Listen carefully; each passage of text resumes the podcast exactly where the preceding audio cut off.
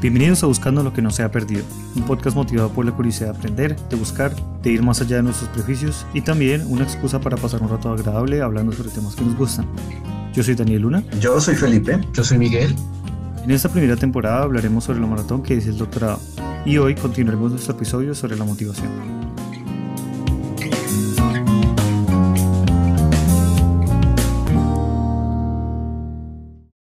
La motivación es, es, todo un tema porque siempre la estamos pensando como, como en, en grande, ¿sí? Como a largo plazo y por qué quiero hacerlo y no sé qué, y vamos adelante, pero en el día a día es un desastre. El día a día es como, no me quiero levantar de la cama, ¿y esto para qué? Y no quiero ir a esa reunión, ¿y para qué contesto este WhatsApp? Mm. O veo, uno ve que están escribiendo al WhatsApp y es como, no, me van a pedir otra cosa, tengo que enviar eso ya. entonces cuesta un montón y entonces empieza como la micromotivación. Entonces, eh, no sé, ahí, a uno se, le ocurre preguntar algo, así como, ¿qué hacen para mantenerse motivados? ¿Qué hacen para seguir haciéndole? Como decía Felipe. O, o, también como si hay alguna canción que los, que los ayude a eso. Yo, a mí ese punto me parece súper importante porque yo creo que de eso se trata todo todo, todo, todo el proceso del doctorado y yo pienso que en el futuro va a seguir siendo así, el futuro de mi vida, pues después del doctorado. No se trata de, de esos grandes momentos de la vida de, ay, cuando me esté graduando, o cuando consiga tal trabajo, o cuando, o cuando me promuevan, porque esas son cosas que pasan un día y ya, y se acabó. Yo pienso que la felicidad y como esa satisfacción de, de la vida, pues que uno tiene, eh, viene de esas cositas que puede que no sean tan grandes, que puede que sean un poquito insignificantes, pero que pasan todos los días. Esos pequeños placeres que uno recibe todos los días. Y nosotros hemos hablado mucho con Felipe de, por ejemplo, de la importancia del arte en, la vida, de la importancia de, tener la casa decorada, de la importancia de, de, escoger un lugar bonito para vivir y ese tipo de cosas. Eh, son importantes, bueno, puede que no, sea, no sonaran tan importantes a mí al principio. Yo llegué acá y tenía un apartamento vacío y no me importaba, pues porque tampoco tenía mucho dinero para decorar, pero la decoración y tener cosas pequeñas que sean valiosas, fotos de personas, eh, de la familia, eh, de los lugares. Yo aquí atrás tengo una foto de Bogotá. Ese tipo de cosas eh, le dan a uno pequeños como chispazos de felicidad y alegría y yo creo que de eso se trata como la supervivencia del día a día del doctorado. Es en tratar de darse uno mismo pequeñas dosis de felicidad tan frecuentemente como sea posible. Y a veces cuando, cuando las cosas tampoco pintan tan bien, hay una canción de eh, Ryan Shuppy and the Rubber Band que se llama Dream Big. Así comenzó todo, pues, para mí, eh, como de, de, pensar, oiga, ¿será que voy a poder hacer dos maestrías? Para mí era una locura. Como ninguna de las personas con las que yo estaba haciendo maestría tenía dos maestrías o pensaba hacer dos maestrías, ni había conocido a alguien que tuviera dos maestrías y para mí era una cosa como, como un poquito absurda. Eh, o también, por ejemplo, poder estudiar en los Andes. Eh, yo tampoco, mi familia tampoco tiene mucho dinero, entonces para mí estudiar en los Andes era como una locura también, pero como yo creo que terminé haciendo esas cosas simplemente porque pensé que de pronto había una posibilidad de que yo lo, de que yo lo consiguiera y al final pasó, conseguí una, beca en los Andes, pude graduarme dos maestrías eh, y básicamente eso es lo que me tiene aquí en el doctorado, también fue una beca, tuve la oportunidad de hacer lo que yo quería, que era vivir afuera del país, experimentar una cultura diferente yo pienso que eso se trata como de poder saber que no todo es fácil, que sí hay dolor, de que sí a veces las cosas salen mal, pero que siempre que uno tenga eh, objetivos grandes o las cosas que uno quiere claras, eh, uno las puede conseguir, tarde o temprano. ¿Y tú qué piensas, eh, Felipe? Sí, yo también lo, lo, veo así como en, pues primero uno tiene el objetivo allá a largo plazo, que es, que bueno, va, va, a acabar esto en tres años o en lo que sea, y ya no importa por qué, pero lo voy a acabar. Y ya que uno tenga su, lo que sea la motivación del principio, me decía, bueno, quiero, quiero un, pues a, mí ni siquiera el título me importaba ni, ni nada de esto, sino, sino dije, bueno, quiero, quiero acabar ese proyecto, o sea, como, como fue un proyecto de tres años, lo quiero acabar, esa, es la motivación, digamos, a largo plazo. Ahora, declinar eso en, en micromotivación del día a día, sí es, es difícil, es una muy buena pregunta porque uno como, uno cómo se hace para, para salir cada día levantarse a la cama o cuando es invierno, cuando todo está así como frío y uno dice, no, yo, yo no quiero ir, es, es, difícil. Y lo que, pues lo que yo busco, pues una cosa que yo me decía era como, no, no, no me voy a dejar, o sea, yo lo voy a hacer y lo, lo, voy a hacer, es como, o sea, no me voy a dejar que, que, esta gente me, pues, o sea, como que me desmotive, me saque, me saque de lo que yo quiero hacer, o sea, es, ya tomé la decisión y voy a seguir. O sea, la decisión está hecha y, listo. Eso, eso es, ya, ya, la decisión está tomada, lo que sigue son solamente consecuencias, digamos que una forma de, de, de ver las cosas. Que otra parte importante me parece como felicitarse uno mismo por los pequeños logros, porque uno en el doctor dice, bueno, en cinco años va a sacar una tesis, pero pues es mejor como, más bien en un año va a sacar un paper, y, o en dos años va a sacar un paper, o más bien en un año o en cinco meses va a sacar un capítulo. Pero entonces, ¿hoy qué voy a hacer? Esta semana yo me ponía como propósitos semanales. Esta semana voy a escribir cinco páginas, diez páginas, hacer esta otra cosa. Y me ponía propósitos diarios. Entonces, día, hoy quiero hacer esto, escribir una página, hacer un dibujo. Entonces, yo había días que me sentaba a escribir, o había días que me sentaba a hacer PowerPoints para que yo sea que tenía alguna reunión, y algunas me quedó el PowerPoint bonito. Entonces, yo, oiga, me quedó bonito, qué chévere. eh, otras veces escribía y escribí cinco páginas cuando empecé a escribir tres. Entonces, uno es como, wow, estuvo bacano. Sí, entonces, como felicitarse por cada uno de los pequeños logros que uno tenga. O sea, no esperar, pues, no sé, que nadie lo felicite, sino uno felicitarse uno mismo y decir, oiga, está bien. Y al otro día decir, oiga, bien, va bien, va bien, siga así. Y, y, cuando no, pues hay días que no pasa ni lo uno ni lo otro. Hay días que simplemente yo a la oficina me senté al escritorio y decía, bueno, lo que pase. Sí, o sea, me siento a leer aquí, a leer allá, mirar un paper acá, descargar un paper allá, como explorar. Y no está mal, sí, o sea, no está mal estar perdido. Es que me acordaba de, de, una de mis canciones favoritas de, de Gustavo Cerati, que se llama Fuerza Natural, que dice, me perdí el viaje, nunca me sentí tan bien, todo por delante, todo está hablándome. Entonces es, es eso, yo estoy perdido, pero no importa. Eh, después, o sea, todo lo que estoy descargando ahorita de papers algún día me va a servir. Si hablo con tal persona, con tal otra, de pronto me va a servir. Puede que no, hoy no tenga la dirección clara, pero sé que de pronto sirve. Y si no sirve, pues no está tampoco tan grave, ¿sí? Entonces es como también ser un poco tolerante con uno mismo en, en los momentos en los que uno está perdido, porque pues uno va a estar perdido. Eh, Esa visión me gusta mucho, me gusta mucho porque habla mucho de, de, eso de voy a estar, sé que estoy perdido y sé que las cosas mal, pero voy a seguir, es, habla mucho como de tener fe de que las cosas van a salir bien, de, de, de pensar en un buen futuro. Y, y la otra cosa de, de, hablarse bien uno mismo, yo creo que es súper importante. Eh, yo siento que el doctorado nosotros recibimos por, por, la naturaleza científica de lo que hacemos, recibimos muchas críticas, ¿sí? de, de eh, la idea de la ciencia es atacar las ideas para ver si las ideas se sostienen por sí mismas, y como recibimos tanto ataque, la mente de uno termina destruida, al menos como saber, sabemos que eso va a pasar, lo importante es decirnos nosotros mismos, ok, vamos a cometer errores, pero las cosas que hemos hecho las hemos hecho bien, la presentación quedó bonita, la, el text, este párrafo me quedó bien escrito, eh, este modelo que hice me salió bien, la simulación me corrió, después así se ha demorado semanas. Eh, ese tipo de cosas son súper importantes tener en cuenta porque a pesar de que no se vea tan importante, es increíblemente importante eh, ese vocabulario positivo. Y ya, ¿y qué tal tú, Miguel? ¿Por qué no nos cuentas de qué cosas te inspiran a ti a seguir? El día a día es súper difícil porque he pasado muchos, muchos, mucho tiempo como como tratando de encontrar una, una, una motivación que no sea externa. ¿sí? Eh, siempre, siempre, había estado debatiéndome como si yo tengo unos propósitos y unos objetivos de vida que son interesantes y que me motivan y me motivan a seguir en el trabajo. Pero cuando ya empieza el día a día es como eh, el doctorado es estar perdido todo el tiempo. ¿sí? Es literalmente mm, no saber si esto, le, si esto va a convencer a alguien o si esto realmente le importa a alguien pero cuando pienso en esa motivación externa, en que esto le guste o le o convenza a alguien, pues estoy haciendo una zancadilla porque el primero que le tiene que convencer es a mí mismo.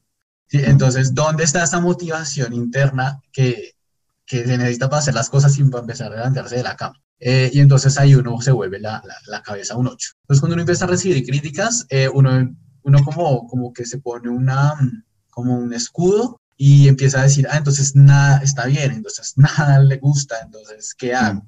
Pero luego cuando uno va bailando más fino o cuando uno va creciendo en el doctorado, y eso toma años, eh, uno va diciendo, ah, claro, me está haciendo estas preguntas porque quiere que la idea se sostenga sola, como decía ahorita Daniel.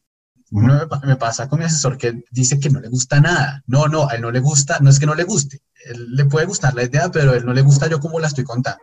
Entonces de fondo empiezo a pensar, ah, claro, no es que no le guste, es como que debo encontrarle la comba al palo. Si es como realmente no es que la motivación sea esa, la motivación, la historia la estoy contando mal. Y curiosamente me pasa lo mismo con mis estudiantes. Yo los llevo a ese punto y luego yo digo, claro, yo lo hago inconscientemente porque eso hace mi asesor conmigo. Pero trato de hacerlo de una forma en la que mi estudiante entienda que la idea de es sostenerse sola. Pero entonces cuando me levanto al día y es como, bueno, primero, digamos como que tengo unos gustos eh, en términos de, de, espacio que son muy específicos, a mí me gusta que todo esté organizado, entonces me levanto, tiendo la cama y voy y hago deporte. Y, y, acogí esa rutina más recientemente porque empecé a darme cuenta que no podía manejar mi ansiedad por mí mismo, yo solo sentado frente a un escritorio, y no tenía por qué ser así. Y creo que el deporte me ha ayudado a decantar ideas mientras troto, decantar ideas mientras, no sé, mientras que estoy en el gimnasio, cosas así. Y últimamente me ha servido mucho y dije, ¿por qué no lo hice antes? De pronto, ¿por qué no, iba a, un buen gimnasio? ¿Por qué no tenía un buen entrenador? Etcétera. Pero ahora creo que eso me ha ayudado mucho. Eh, también llevo en terapia bastante tiempo por X o Y razón, pero eso también ayuda un montón a entender al otro, ¿sí? A, a no encontrar una motivación externa, sino interna, sin dejarse desmotivar por lo que el otro diga, que es lo que a uno lo vuelve loco.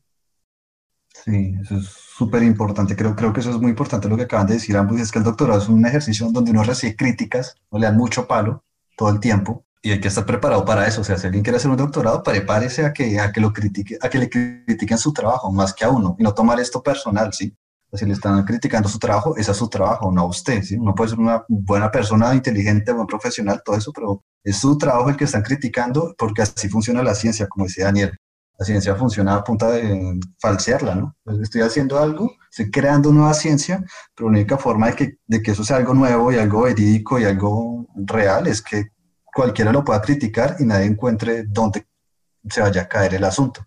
Entonces, pues ese, es como, como el reto. Y yo alguna vez leí que, que, el doctorado era como un reto psicológico de las personas, ¿sí? Si uno lo lograba hacer, como que uno dio un gap psicológico muy interesante manejando su propia psicología. Es como un poco lo que está diciendo Miguel también, que es como, mire, yo aprendí a manejar mi ansiedad, yo aprendí a manejar esto, yo aprendí a manejar lo otro en mi vida porque pasé por el doctorado. Tal vez un proceso acelerado que, que sirve para el resto de la vida. Creo que eso es un, algo para llevar, como una buena motivación para ser un doctorado en general. Es como va a aprender mucho de, de psicología y de sí mismo y a manejarse y a, a, conocerse. Y creo que uno lo aprende mucho y muy rápido. Entonces creo que eso es, es un plus que uno gana. Y bueno, si alguien lo quiere hacer también, piensen eso. No sé ustedes qué, qué takeaway se podían dar como para terminar el día de hoy. Pues a mí me gustaría, como ya hemos mencionado, que es un poquito, todo este proceso es un poquito difícil y vienen cosas complicadas, eh, pues para las personas que nos están escuchando, si alguien está pensando en hacer un doctorado o si han pensado en hacer un doctorado, lo primero es que estén seguros de que eso es lo que ustedes quieren, averigüen de qué se trata hacer un doctorado, si después de saber de todas las cosas que involucran hacer un doctorado, eh, sienten que hacer un doctorado es lo suyo, háganle. Si no, yo les recomendaría que se mantuvieran un poquito alejadas de hacer el doctorado, que es un proceso bastante difícil, conlleva muchos retos psicológicos de los que me gustaría mucho hablar con, con Miguel y con Felipe más adelante. Básicamente eso, eh, y ya, y cuando ya estén, y para las personas que ya están en, este, en esta aventura del doctorado, que busquen pequeñas cosas que los hagan felices todos los días. Eso yo, es lo que yo podría decirles a ellos. ¿Qué tal tú, Miguel? Bueno, uno, uno, pues uno que se puede llevar es que siento que a veces la gente cree que eh, lo que uno aprende en el doctorado o lo que uno hace en el doctorado pudo haberlo hecho en otro espacio. Yo no estoy tan seguro, eh, yo no sé hasta qué punto hubiera tenido la oportunidad de eh, ser tan autónomo como el doctorado o de ser tan curioso como en el doctorado, porque muchas veces pues esto no es tanto del día a día, porque igual hay que llevar el día a día, pero es más como en unos objetivos más grandes, que es por donde empezamos a hablar de la motivación. Entonces, eh, creo que es una oportunidad excelente para una persona que tenga un proyecto de vida eh, muy arriesgado y muy autónomo. Y cuando es muy arriesgado, también se compromete mucho la salud mental porque cuando todo está controlado y cuando hay una senda muy clara, pues uno, uno simplemente hace las cosas. Pero el doctorado requiere todo lo contrario, requiere que tú mismo demarques qué cosas vas a hacer, de dónde van a fluir las ideas y cómo vas a convencer a los demás de que esas ideas tienen sentido. Em, entonces, si usted siente que no tiene esa capacidad, a quienes nos están escuchando, esa capacidad de ser abierto a las críticas, recibirlas, simplemente recibirlas, eh, sin afectarse, eh, pues puede ser interesante que piense en un doctorado, si tiene, o, si tiene una idea de investigación y cree que esa agenda que puede formar a partir de esa idea, de esa pregunta grande, eh, puede o, se, o encaja con, alguna, mm, con algún campo de estudio, pues hágale. La academia, digamos que es, que es lo suficientemente abierta, pero también implica una serie de sacrificios personales, familiares, económicos, eh, digamos, todo lo que he dejado de ganar, si hubiera trabajado como ingeniero, prefiero no cuantificarlo, pero el aprendizaje y la experiencia ha sido tan interesante que digo, bueno, no importa, no importa porque valoro muchísimo eh, que yo haya pasado mis 20 eh, siendo muy autónomo, cuando la mayoría de las personas están encerradas en unas oficinas siguiendo instrucciones que creen que no tienen sentido. Eh, por el contrario, yo creo que es desarrollar una capacidad para definir incluso eh, qué hacer y cómo hacer y darme la pela de defender mis ideas y de sacarlas adelante, aunque eso signifique un esfuerzo gigante. Bien, ahí hay un trade-off y una disyuntiva que debe tener en cuenta. Eso me parece genial, como darse la pela para defender sus ideas, eso es lo que uno aprende básicamente. Eso es, eso es, increíble. Y eh, además, también eso, como la, el estrés emocional y todo lo que uno pasa, me parece que, que le, da muchos aprendizajes. Y creo que eso es algo que vamos a seguir hablando en los siguientes episodios, como pues yo creo siguen temas, mm, digamos, prácticos, como bueno, cómo fue que Daniel llegó a Estados Unidos, eh, digamos, que, que, pueden enseñarnos Miguel desde Colombia, cómo fue que yo llegué a Francia, como todos esos temas vamos a ver después. Y otros temas como qué, qué enseñanza nos trae y cómo hemos superado cada una de las dificultades que hemos tenido, sobre todo en el tema psicológico, me parece muy interesante que, pues, que nos escuchen nuestras historias más personales y todo lo que nos ha pasado y lo que uno ha aprendido. Me parece que es súper importante compartirlo. Entonces también es la idea de este podcast y especialmente de esta primera temporada. Es como compartir con ustedes y escuchar a todas las personas que tengan dudas, eh, inquietudes sobre antes de hacer el doctorado o durante también. Igual vamos a tener muchos invitados.